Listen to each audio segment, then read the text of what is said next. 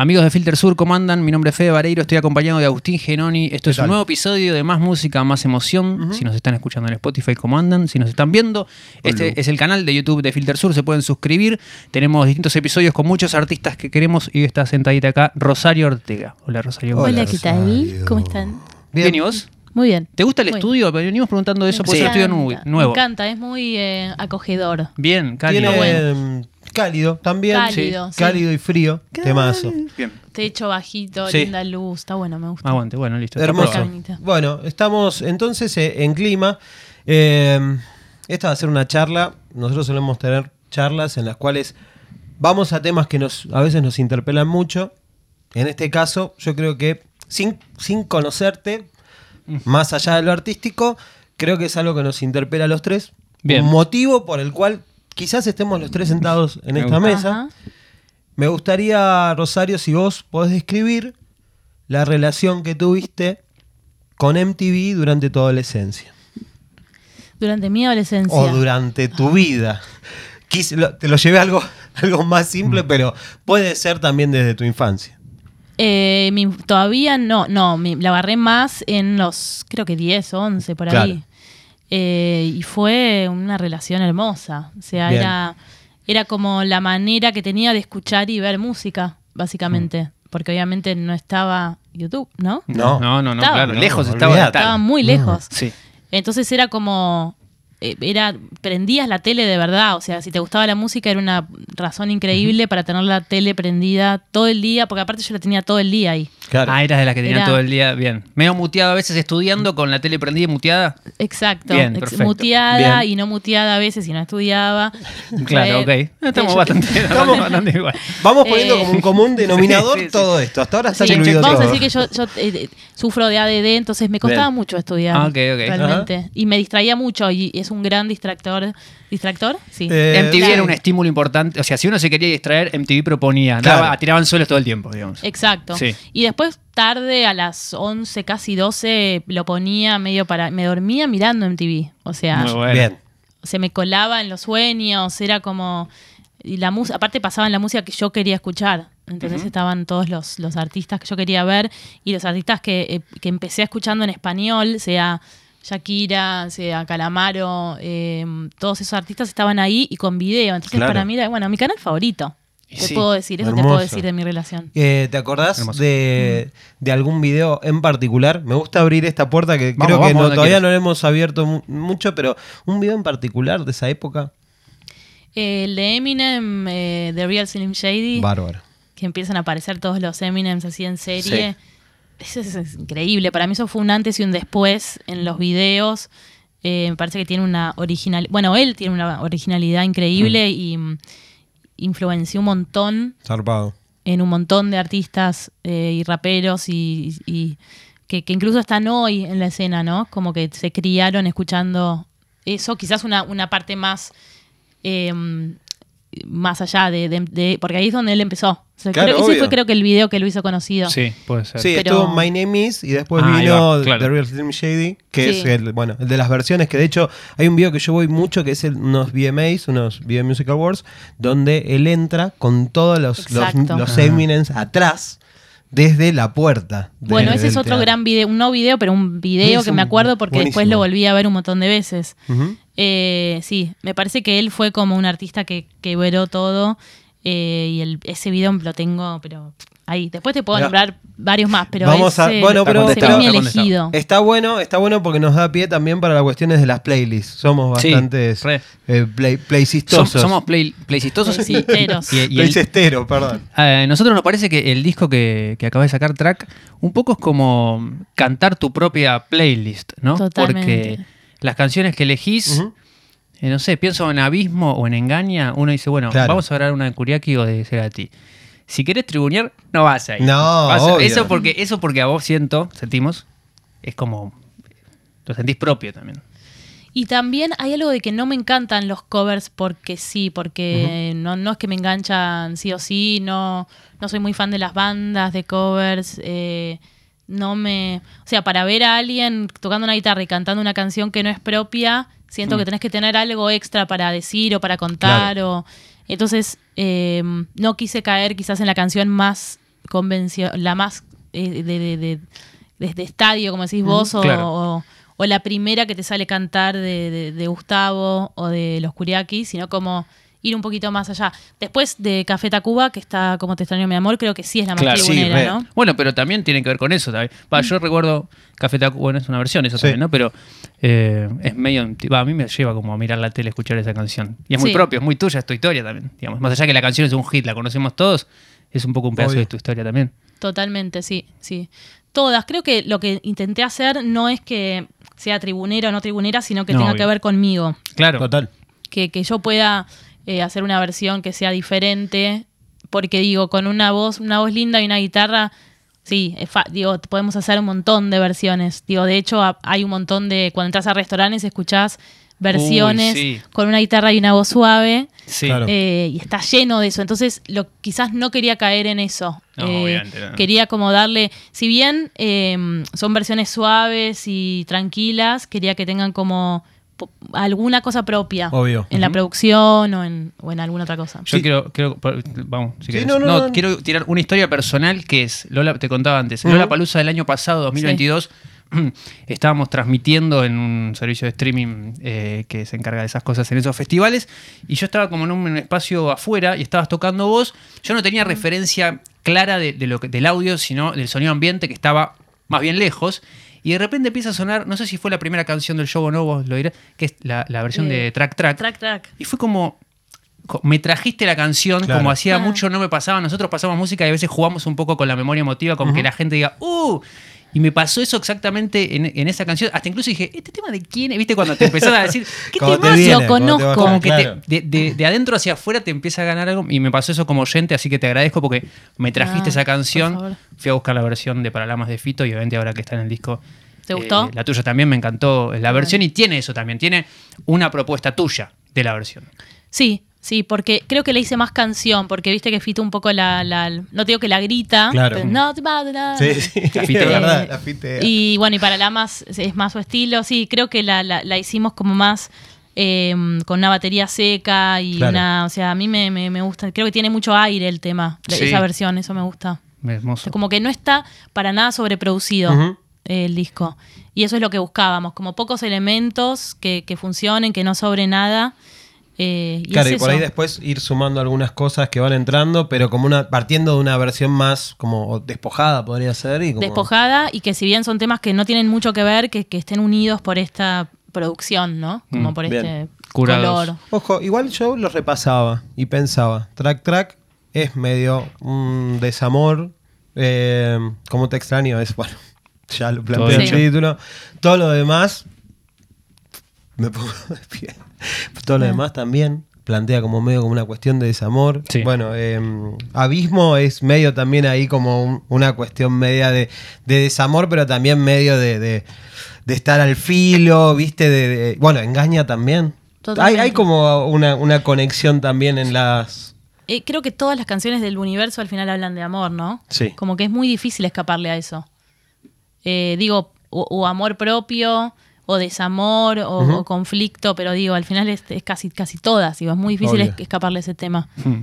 Sí. de alguna manera. Eh, bueno, tú. Ah, tú, No, claro, bueno. Tú, que también tiene una Que historia. también tú, que es como desgarradora. Ujú. Sa- de ¿sabes- cómo- ¿Conoces la historia de tú? No. ¿Vos la conocés? Eh, no, un poquito. Eh, Tú de Shakira, Shakira, diciendo, ¿no? claro, sí, sí, tú de Shakira. Eh, tenía como una especie de relación mm, bastante complicada. Tóxica. Eh, sí, con un, una- un actor que la doblegaba en edad, por no decir, Mm. creo que muchísimo más. Entonces dificultaba, una Shakira de 17, 18 años, Sí. dificultaba todo. Y cayó tú. Así Wow. que Porque era menor y él era mayor. y, porque, y aparte él era como una persona inclusive hasta más expuesta que Shakira en ese momento. O sea, estamos hablando de una Shakira previa a ¿Dónde están los ladrones? Claro, bueno, sí, ¿Tenés esa canción nombre? fue.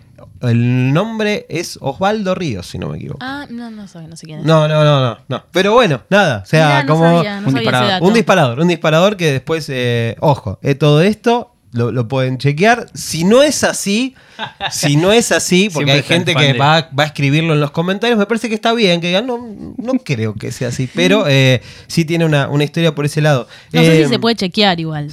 Sí. Hay que Sí preguntarle a porque, ella. sí, porque, sí, porque, mm, viste como esa cuestión de, de- de su composición que habitualmente eh, tiene como para decir, bueno, a- acá esta pareja, esta canción, acá esta otra. Tienen esta cara otra las canción. canciones a Claro. veces, Shakira. Ok. Tienen Sí. cara, tiene una cara. Sí, sí, sí. muy sí, sí, intensa, sí. muy intensa. Eh, y- tiene un y- nivel de intensidad. ¿Mm? ¿Qué onda eso? Bueno, ¿qué onda encontrarte con una canción así y aportarle esto que hablábamos? O sea, versionarla, Y- porque no, no es. eh, hagamos esa, Sí. esa diferencia también. No es un no es que es un cover, es una versión donde vos le, le pones algo tuyo y que, bueno, esto tiene una historia atrás, qué sé yo. Sí, creo que una parte dice eh, cerraría cada puerta para que no te puedas ir nunca más. Sí. o sea que tiene una cosa medio de am- como de posesión Sí, de, re. que Me es- duele un montón, pero te, te- te tengo que tener acá cerca. Una cosa así, claro. Claro, no quiero que quiero que seas libre, pero conmigo, que no quiero que te vayas a ningún lado. Eh, sí, eso eso tiene mucho, las canciones de Shakira tienen mucho eso. Viste, de, de cosas fuertes. Y esa creo que es la menos, elegí una que no, no es tan fuerte en ese sentido. Después tiene eh, una- cuando le dice, cuando las arrugas eh, te corten la piel y la celulitis invadan tus piernas, se la dice como a- bardeando a la otra. Claro, obvio. Entonces, Fuerte. Sí, sí, sí. si te pones a analizarlas, tienen como una cosa ahí. Sí. Pero no la, no la elegiste por ese nivel. La elegiste por nivel de intensidad, no. La versión, hagamos esta, no. No, no, no, porque me parecía que la, la letra es como muy desgarradora y de amor, pero no es tan polémica en Claro, ese obvio. sentido. Digo, es- tiene esa cosita medio tóxica de cerraría cada puerta para que no, nunca pueda salir. Pero que eso me da un poco de gracia, pero no nada más que eso. Claro, está bien. Y, y creo que la- dentro de las canciones de Shakira me parecía como una que se podía hacer una linda versión. Mm. Sí, está bueno. Compartirla Eh, con Juan también. Compartirla con Juan, que, que sí, divino. Juan Ingaramo. Juan Ingaramo, Goyo, eh, de Banda de los Chinos, en, eh, Como Te Extraño. Como te extraño, mi Y amor. Andrés Calamaro en todo lo demás también. Ah, abramos, abramos un Y poquito abramos. eh, esa puerta. Primero por la selección del tema, porque a mí ah, particularmente es un tema que me encanta Bien, y me que es un disco también súper generacional para nosotros, Totalmente. Alta Sociedad, que hemos escuchado también completo. eh, y, tiene la particularidad de que esta versión la encarás con la, persona que, es la autora de, la canción. ¿Cómo es de repente sentarte con alguien a decir, che, voy a hacer algo así y tal vez esto, no sé, vaya por un camino que no sé si a él le copó de entrada o, fue como, uy, me parece totalmente distinto, vamos entonces a hacerlo. ¿Cómo fue esa parte, digamos? Sí, él, él no mm, nunca se opuso a nada. Nunca se opuso a nada. Ni y es más, yo le dije como, esta es la versión, decime lo que quieras. Lo que quieras lo podemos cambiar. Si querés grabar una guitarra, si querés que sacar algo, eh, algo de la batería, me dijo, no está perfecta. y Yo me pongo en manos de, de tuyas y de Mariano Otero, que fue el productor. Eh, y enseguida entró y enseguida también díganme que canto. es como que Bien. teníamos como no hubo, no hubo ningún tipo de, de Se nada, acordaba que era de él, por eso se acordaba que era de él. no, bueno, en, en momentos es como que me decía, como está bien la letra que estoy cantando. Em, Y él aparte- porque imagínate, fue hace mucho que la escribió, Claro. entonces ¿Mm? no sé si la cantará ahora en vivo. Y él la interpreta, yo creo que está en un momento de interpretar, y con interpretar me Mm. digo a la melodía que escribí hace 20 años, la puedo mantener o puedo Re. buscar otra, y al que le guste, le guste, al que no le guste, no le guste. Él lo ve haciendo las versiones cuando se suben Sí. shows. Sí, de hecho él la varió bastante, Claro. eh, la melodía. Mirá. Y grabamos bastantes tomas y después teníamos las voces ahí abiertas de Andrés como para jugar y hacer lo que... Que eso fue como una de las cosas que más disfruté de hacer el disco, la verdad, tener su voz y, y poder... Elegir como ese copy-paste. acá. Claro. Uh, qué bueno eh, Sí, sí, fue muy divertido porque intentamos como elegir las versiones en realidad menos tangueras. Él está como en un momento también así Bien, medio sí. tanguero. Y yo, yo lo quería como más MTV. gusta. Claro, claro, claro.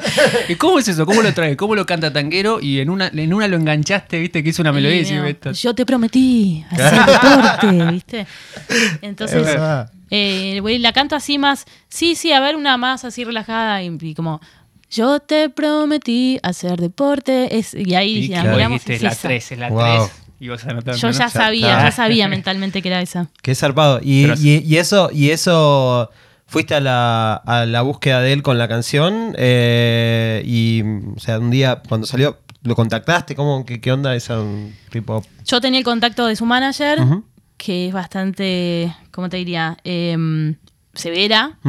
Viste que no es que no es que enseguida, sí, buenísimo, dale.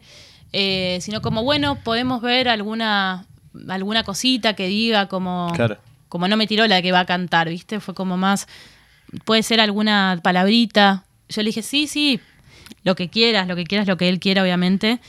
Y quedamos en volver a hablar y me contactó directamente él. O sea, ella le pasó el número y él no sé si cómo consiguió mi número, se lo pidió a ella, pero me llegó Claro. Don Corn... No, Cornelio, creo que se llama. Eh, Ah, en el WhatsApp, no, no sé, no lo tengo. Don Corleone. Don No, Corleone. no, no, pero sí, En sí. Twitter Son, son, algo. la- son Ah, los, los alter. Son los alter. Él tiene Galimberti en Twitter, ¿no? Sí, Galimberti. Bueno, tiene un par algún, más. algún por- Y ahí fui como asociando y fue increíble, ¿no? Y ahí me, me empe- empezamos a hablar de otras cosas también y me dijo que le gustaba la versión y que, que vaya a la casa y fuimos a la casa y la grabamos. Bueno. Y después nos hablábamos, nos mandamos stickers, que eso era muy gracioso como nos intercambiamos stickers con. Andrés. Bien, después te lo vamos a.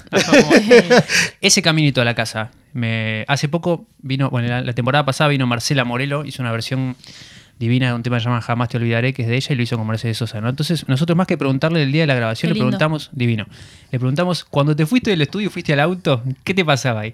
Y un poco lo mismo, ¿no? Yendo a grabar con Andrés una canción de él, tan- una canción tan grande, con un artista tan grande, eso, que, que ah, juega el nervio, juega la emoción, uf, pensamiento frío para hacerse el desentendido, ¿cómo es?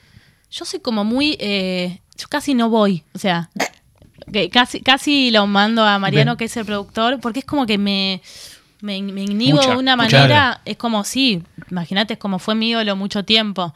Entonces, la verdad es que, bueno, después, después cuando nos juntemos a. Y, y ahí es cuando sí, ve- la manager me dijo, no, no, anda, es hoy. O sea, ¿qué haces? Tenés que ir. que tenés que ¿Estuviste ir. cerca de Eh, verdad de claro. no ir? Cerca de Estuve verdad. muy cerca de no ir, muy cerca de no ir. no sé, no sé, de, de, de, sabotearme, Sí, sí, no sé sí, ni idea. sí. De- de- de- capaz tenía tantas ganas de ir que capaz no, que no Se iba. entiende, se entiende. Y sí. Pasa. Sí.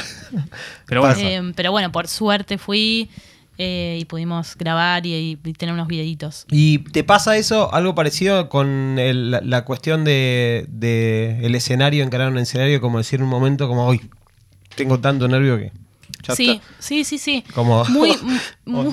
Onda, ten- esto estoy esperando esta fecha y de repente llega la fecha y decís, ¿Qué voy yo? che, pobre vos". No, a mí me suele pasar más al revés. Es como no quiero que llegue la fecha, no quiero que llegue Ah. la fecha, y después la paso bomba. Aguante. es un pero, instante. pero sí, la verdad es que muchas veces es como que digo, ¿por qué no estoy eh, haciendo como una cosa más tranquila, Claro. que no me dé ansiedad, que no me, que no tenga que poner el cuerpo para eso? Es como que me, agarra eso a veces. Bien. De hecho, Andrés tiene un tema que dice, a veces tengo ganas de, de juntarme, creo que era de jugar al golf y hacer como una vida nada que ver, ¿viste? A- eh, y salvando las distancias, me pasa un poco eso, que a veces digo como, ¿qué, qué estoy haciendo? Claro. ¿Quién me trajo acá? ¿Quién me obligó? trajo acá? ¿Y qué, ¿Y qué te hace Podría estar siendo psicóloga, quizás. ¿Y qué te ¿Por qué respondes? no? Porque en lo que te respondes la está todo. Ortega acá a la izquierda. Pero en lo que, en lo que te Es que, respondes está, mm. está subirte de nuevo, grabar la próxima canción. Y hay algo que me, que me, que me impulsa eso, que es como. Y yo me siento. Siento que tengo que hacer esto. Siento que es como. Siento que es el, el- el camino, siento que es como mi manera de expresarme. Es como mi canal para, para expresarme, em, para sacar mi voz y cuando estoy sacando mi voz saco otras cosas. Creo que, que es eso. Y que además se da la, se da la oportunidad y tengo un sello. eh, y este- está Sonia ahí, está esperando canciones y entonces es como un todo. Claro. ¿no? Y también gente que es muy, que tiene muchas ganas de trabajar conmigo, por suerte. Sean músicos que siempre están ahí como con ganas y gente que quiere componer y productores que también se, se copan de otros países que ya tengo pensado. Eh, Sí, el marco ideal, digamos, que uno entendería de afuera, que es, bueno, este. Claro, como, y- che, si se está dando todo esto Claro. también. Yo, cre- yo creo que es, que es eso, ¿no? Que cuando digo, uy, che, podría hacer otra cosa, en realidad es porque tengo tantas ganas de hacer esto. Claro. que es como lo de lo de lo de Andrés en un punto, que es como no, y bueno, y quizás no no tendría que hacerlo, Sí, sí, ¿entendés? sí, Pero total. Entre un miedo y unas ganas extremas de que de que esté bueno y de que salga bien y todo eso. Y de ponértelo adelante, ¿no? De confirmarlo una vez más. Obvio, que vos mirá cómo está pasando, mirá con quién estoy grabando, mirá dónde estoy tocando. Sí, está bueno cuestionarse cada tanto, ¿no? Como porque quién te dice que en la vida a veces no puedes pegar un volantazo y decir, Total. y ahora quiero Sí, sí, irme sí. a una isla y, a- y aprender surf y O que momentáneamente lo puedas hacer, o sea, tampoco es como, bueno, chau, vas a estar todo el tiempo haciendo canciones para to- para discos y todo, y bueno, como, no, che, quiero Sí, estudiar, todo- yo quiero, creo que quiero todo estudiar psicología, tipo, Puede voy, a, ser. voy a hacer la licenciada, chau, listo. sí, Eh, todo puede mutar, todo puede todo puede cambiar. todo puede mutar, pensaba en cómo también cómo se puede. Bueno, se va a presentar track en, Sí. la tangente en junio, ¿no? Sí, Eh, el 16 de junio en La Tangente, que es un lugar muy, muy cálido como, como este eh, estudio. tiene, tiene algo. Sí, la madera. Sí, puede ser. Eh, con una banda increíble, y van a estar sonando esos temas y otros también. Eh, así que ahí estaremos el 16. ¿Cómo, cómo, cómo se adapta eso al, al- al clima de, de- de un vivo? Porque bueno, es un EP que también propone algo como tranqui, eso Sí. cómo, cómo se Sí, la traduce cuestión a- de los elementos que, Claro. que buscaste, eh, que decidiste decir, bueno, hasta acá para grabar, se, se traslada al show, digamos, hasta acá para, o sea, que sean pocos elementos en vivo. Pocos elementos, no, Sí. no pocos instrumentos, sino que, bueno, Siempre varía. aire. Creo que el, el vivo tiene otra energía. Claro. ¿no? Que hasta en las canciones lentas de tres cuartos es como que tiene como otra, otra cosa de, de esa tocada en vivo. Eh, es otro guitarrista, también no va a ser la misma banda, entonces eh, ya suena diferente. Claro. Ya hay, hay- hay mujeres tocando también. eh, otro guitarrista, Tincho Allende, que la rompe. Pero Ya escucharlo a él solo tocando la guitarra, haciendo un solo, ya te digo, vale la pena venir por Buenísimo. eso. Eh, y suena lindo, la verdad es que suena muy lindo y, y- y eso, tiene como una energía extra el vivo. Y la playlist, la, perdón, la, el- la- la lista de temas, eh, se te juega lo mismo en un show que en, que en un disco como este. Yo si- siento que no solo la elección de las canciones, sino la elección del orden de las canciones a la hora de hacer este disco habrá sido un, mínimo una charla.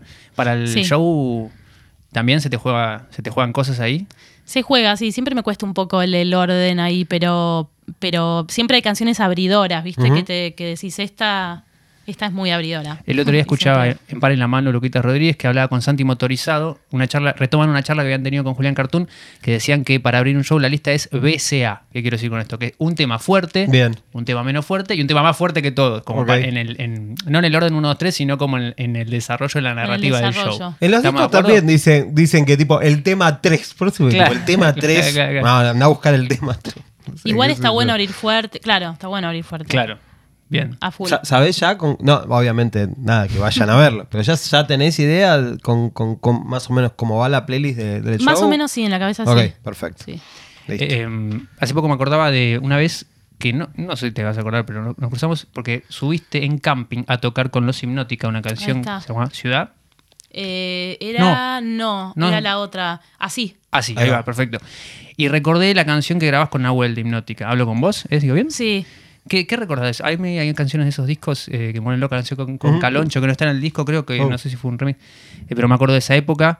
Eh, ¿qué, qué relación tenés? ¿Qué, qué mirada tenés con parte de ese repertorio? Eh, bueno, sí, el, de hecho el disco se llama Otro Lado, que es el tema con Caloncho. Ah, es el tema que, no me acuerdo si abre el disco o es el 3, 4 por ahí. Eh, con Nahuel, bueno, ese tema lo grabé en, en pandemia. Ajá. Digamos, yo hice eso en la guitarra, na, na, na, na, con vos, se me ocurrió. Eh, y se lo mandé y fuimos haciendo la parte A, digamos, juntos. Ajá. Y, lo, y le dije, ¿te copás en producirlo? Y me dijo, sí, eh, quería hacer un tono cordobés, pero me lo voy a evitar. y se lo mandé y fue como un ida y vuelta.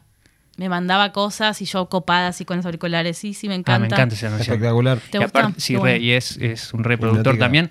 Y el disco de ellos. Sí, eh, voy a volver a trabajar con, con el Naui. Ah, hermoso. Bueno, Aguante. El último disco de ellos lo produjo Mariano Otero también. Digo, para cerrar un poco el, el círculo ahí de. estamos de ahí paleta. todos, a dos cuadras de todo. vueltas. Me encanta. Eh, bueno, yo iba también a, a- a- pensando un poco también en, en este laburo con hipnótica. eh, nosotros también recordamos una etapa en, en Entre Ríos que Sí. también nosotros escuchábamos. Era una banda que, que- que también escuchábamos mucho en los contextos donde estábamos nosotros, que era donde pasaba todo eso.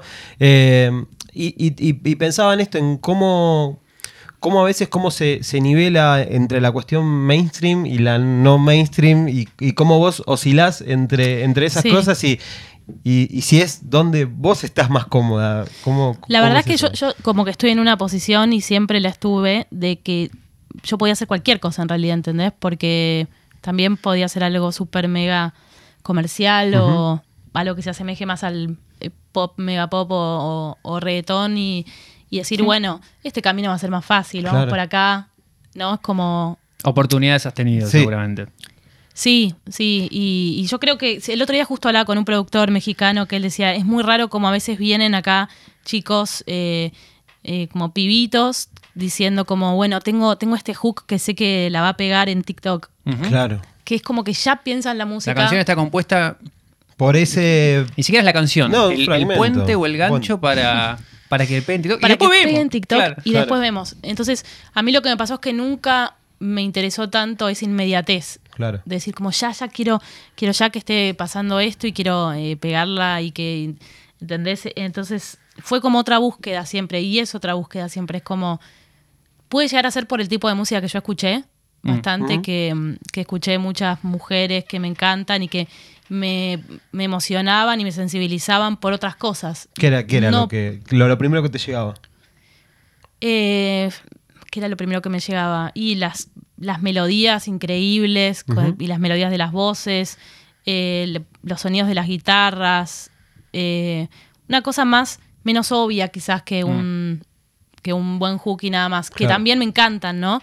Pero Claro. me siento más del otro lado. Eh, y siempre me llegaron proyectos que, que no eran mega mainstream, como por ejemplo Entre Ríos, que fue lo primero que hice. Zarpado. Digo, empecé a escribir canciones mías, pero ahí llegó eh, Sebastián de Entre Ríos y me propuso grabar este disco Entre Ríos, que está buenísimo. Sí. Eh, y siempre mi, mi approach a la música fue ese, ¿no? Como decir, bueno, yo quiero ser fiel a, a lo que me sensibiliza a mí. Como quiero hacer algo que, que- que me parezca sensible y, y que, y que me parezca fresco, a, eh, no sé, que, que- que me suene como algo que me gusta escuchar. Eh, y fui por ese lado.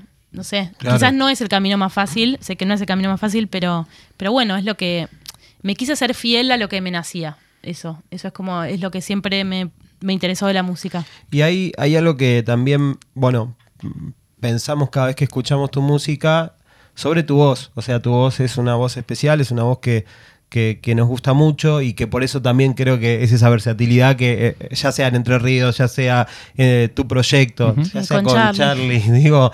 eh, y Charlie nosotros- nunca pensé que, esto lo- nunca lo dije, pero nunca pensé que iba a cantar con Charlie. O sea, en mi- no estaba ni en, ni en mis planes, ni en mis aspiraciones, ni en ni yo le fui a decir a mi viejo, che, hace algo que quiero, ¿entendés? No, nunca ni una mesa chica de amigos chicos. No, no, que- pero- no, te lo juro que no. Está bueno. Pero aparte es que, si no. lo, no, no, no lo tengo por ahí tanto en, en tiempo. O sea, yo me acuerdo, sé, 60 por 60 y por ahí. Claro. Pero, eh, digo, si estamos hablando de Entre Ríos y una persona grabando un disco, digo, bajo esa circunstancia, y no sé si enseguida decís como, bueno, listo, ahora poner a cantar con Charlie García. Como, no, no. El puente No, es como. Yo acababa de sacar eh, Viento y Sombra, el, el disco que hice Ah, claro. hace mucho, y estaba lista como para empezar a presentar mi música y me llamó...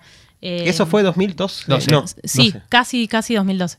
Y me llamó la mujer de él y me dijo, tenemos un cosquín en tres meses, ¿querés querés venir al ensayo a ver qué onda? Y, y fue así. Claro. Pero en realidad yo no estaba, ni siquiera es que lo escuchaba Charlie, obviamente, digamos, conozco, conocía lo- los, los hits, pero no, no era una loca de él ni nada así. Entonces Claro. fue como todo medio que se dio, ¿viste?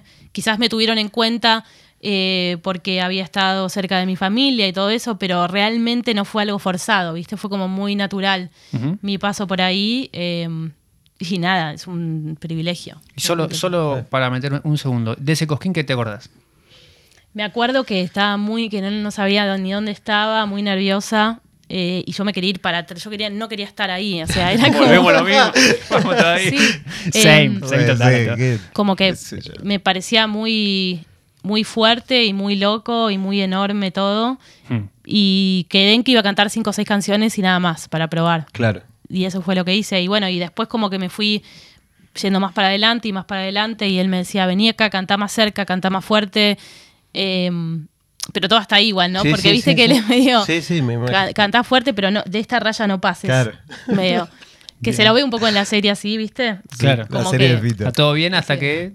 Claro, Claro. pero no te excedas. Claro. Pero bueno, después, qué sé yo, random, no sé, me, me acuerdo de Lluvia, ponele. Es un diálogo entre ustedes casi. O sea, es como, Sí. Tipo, es una canción hermosa. ¿Cómo, cómo también, cómo llegás a algo así? De repente, como, che, bueno, te pones a jugar, o sea, jugás Claro. con Charlie García, pero jugás de, de- ahí, De igual a igual. de igual a igual. De igual a igual. Sí, él estaba grabando en el estudio, que fue como una grabación muy caótica, como es él, en realidad, ¿no? Como grababa un bajo hasta la mitad y lo dejaba. Claro. Eh, y después agarraba la guitarra, todo en la misma toma y seguía tocando. Y iba escribiendo las letras, o me decía, a ver, escribime esto. Y yo le escribía lo que él iba dictando. Eh, y me explicó, me dijo, bueno, esto es un diálogo entre vos y yo. Después me dijo algo como que yo le vendía drogas a él y en el video se ve eso, viste que él está en un auto, Sí, yo sí, voy y sí. le doy algo y él se va. Ok. Que eso no es, no es muy obvio, pero bueno, eso estaba en su imaginario. Bien. Eh, bueno. y, y- y bueno, fue así, fue caótico, fue, fue grabar tomas y él grabó capas de voces y después el productor tuvo que hacer un laburo fino, increíble. Eh, y, y así quedó. Divino. Hermoso. Divino. Eh, y pienso también para linkear un toque con, con el disco de Lebón, ahora. Sí. Eh, esa experiencia también de- deja, deja huella, deja algo, una versión hermosa también con Kevin. La verdad que, que, que Lebón es divino. David es increíble, es como. Odio decir ser de luz, pero me parece, me parece eso, como tan lindo él y tan talentoso. Eh, y me llamó a Kevin y a mí y fuimos ahí con Gaby Pedernera, que fue el productor. Claro. Claro. Eh, y yo no conocía el tema. Ya sé, muy mal, pero no lo conocía. Me gusta que blanquees eso, eh, como Sí, que no sí, eras sí, tan no, no, banco, banco, banco. Si no, también la, la obsecuencia, viste, siempre como, sí, yo lo he escuchado. No, y además como, eso- bueno, pero eso- no lo sabía. no, la cuestión de la que no me escuche David. No, no, No, pero, pero- y bueno, pero y la, la versión quedó re buena, o sea, de última. No, pero eh, esa valió. búsqueda, esa búsqueda, de- hablábamos antes del disco de, bueno, quiero que sea honesto. Bueno, Total. Esto es, eh, no solo decirlo, sino te acerca más a algo que va a ser más tuyo que una versión que ya escuchaste, digamos. Claro, puede ser, sí, siempre le agregas algo. Eh, obviamente me sonaba, ¿no? Estaba en mi inconsciente, Claro, pero no, no, no lo tenía tanto el tema. Eh, y salió muy lindo. Salió Divino, lindo con la voz de. Kevin ahí y, y- Sí. y mi voz más aguda. Y después, bueno, lo pudimos hacer en el Luna Park. Qué buena, los tres juntos. buenas, aparte de la- esos registros, los distintos registros Lindo, de las voces. lindo para mezclar. Y eso te quería preguntar. ¿Qué, nosotros siempre preguntamos algo, por ejemplo, ¿qué es una buena canción? Que parece, por ahí es una pregunta que parece como súper simple o muy, muy filosófica. Pero en, en tu caso también te queremos preguntar, ¿qué es una buena voz? Porque Mm. digo, a nosotros nos parece eso, eh, lo que hablábamos, como los distintos registros tuyos en distintos proyectos que van entrando, porque prevalece tu voz. De hecho, en este disco me parece que es eso, la voz puesta Al por frente. encima de, de todo. ¿Qué es para vos una buena voz? Para mí una buena voz es eh, no tanto, diría, la afinación, si bien, digo, si no, si no hay otros condimentos es importante la afinación, ¿no? Como por algún lado te tiene que, que cautivar, digamos. Tiene que haber un cierto nivel de afinación, obviamente, y que, que te toque algo Claro. la voz, ¿no? Como que, que, que, que puedas sentir algo. Eh, no, no, no creo que una buena voz nada más sea una buena voz de karaoke de un tipo imitando a Luis Miguel, porque es depende para quién es buena voz, ¿no? Para ganar la voz, por ahí sí. Claro.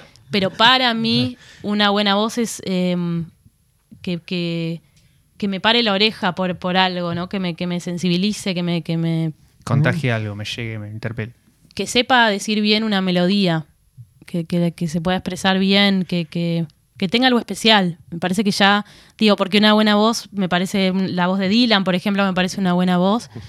Y yo creo que Dylan no pasaría ni la primera ronda de, ¿no? De La Voz o de American Idol o todos estos programas. sí, Entonces- total. No a Dylan, chabón. Pero creo que una buena voz es una voz especial. Que sea especial. Divino, Mm. divino. Bueno, muchas gracias. Nosotros siempre cerramos con. No, no siempre, pero nos gusta hacer un juego que se llama Llegame ahí. Eh, lo hemos hecho con muchos de los invitados que han venido al podcast, que es tejer un puente eh, entre una canción, con una canción para llegar a una situación. Sí. Eh, por lo general vamos a, a la infancia, ¿no? A la Claro. casa de, de tus padres. Y una canción, dentro de todas las tantas que debe haber, que digas, uh, acá cuando suena, eh, veo algo, huelo algo, me acuerdo de cosas. Mm. Em, y te diría por ahí alguna de Mariela Walsh cuando era chica, que, que, bueno, no se sabe mucho, pero mi papá hizo la melodía del jacarandá. Al este y al oeste. Me pondría de pie, pero me iría de cámara. que es un fucking, fucking hitmaker. Y mm, creo que eso, ¿no? Como esas, ese tipo de canciones de. Marilena Walsh. eh, sí, me parece que eso. Me parece que esas, esas canciones me llevan a, a- a mi infancia y a Estados Unidos, donde Ajá. pasé los primeros Claro, añitos claro. de mi vida. Lindo, con un dato y un Una- moño. bueno, y de hecho. Marilena vino a, a- a mi casa con Sara Facio, que era su, su Claro, mujer fotógrafa.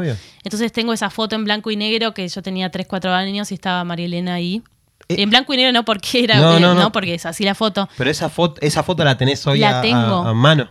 O sea, o, o en algún lado. ¿sabés La tengo en un portarretratos que estoy mi papá, mi mamá y Marilena Walsh eh, parados así delante de un auto. Eh, y nada, me- también me acuerdo de ella y de sus canciones por esos momentos, Qué esas lindo, fotos. Hermoso. Qué lindo. Divino. Sí. Bueno, espectacular. Bueno, muchas gracias, Muchas gracias por la tu invitación. tiempo. La pasé muy lindo. Qué bueno, Aguante. aguante, Hermoso, gracias. Gracias.